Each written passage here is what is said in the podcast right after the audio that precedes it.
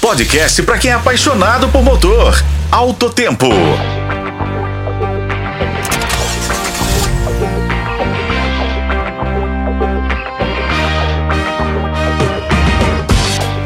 Olá, amigos. Tempo já está com bloco na avenida, em pleno sábado de carnaval, e pede passagem. E hoje a notícia é bombástica. Isso porque a Prefeitura de Taubaté, município do interior de São Paulo, praticamente confirmou os rumores que circulavam desde o ano passado.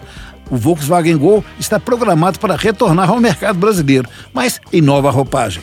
A fabricante alemã utilizará em sua planta de Taubaté para a produção de um inédito SUV compacto, posicionado abaixo do Nivus, que deverá carregar o icônico nome Gol. O modelo de desenvolvimento interno, com codinome e é Concept, promete fazer a essência do hatch para o segmento dos SUVs.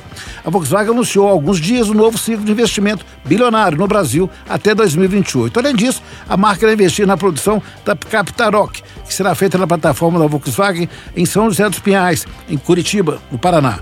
E também em um inédito motor 1.5 Turboflex, com tecnologia híbrida leve. Conforme pôs da Prefeitura Paulista, que foi de, posteriormente delertado, o investimento previsto será de um bilhão para a fábrica de Taubaté. Ainda segundo essa publicação, o SUV do Gol terá duas versões, com preços estimados em 130 mil a 150 mil, situando-se abaixo da versão top de linha do Polo, a Highline, e competindo com os modelos como Nivus e T-Cross. Embora o desenho exato do SUV da Gol permaneça misterioso, a imprensa automotiva especula que o novo modelo poderá adotar elementos da nova linguagem de design da Volkswagen, inspirado no conceito elétrico ID2. Por dentro, espera-se que o SUV compartilhe características do Nivus, feito sobre a plataforma MQB da Volks. A tendência é que o rebatizado Gol também conte com uma configuração eletrificada, possivelmente uma híbrida leve.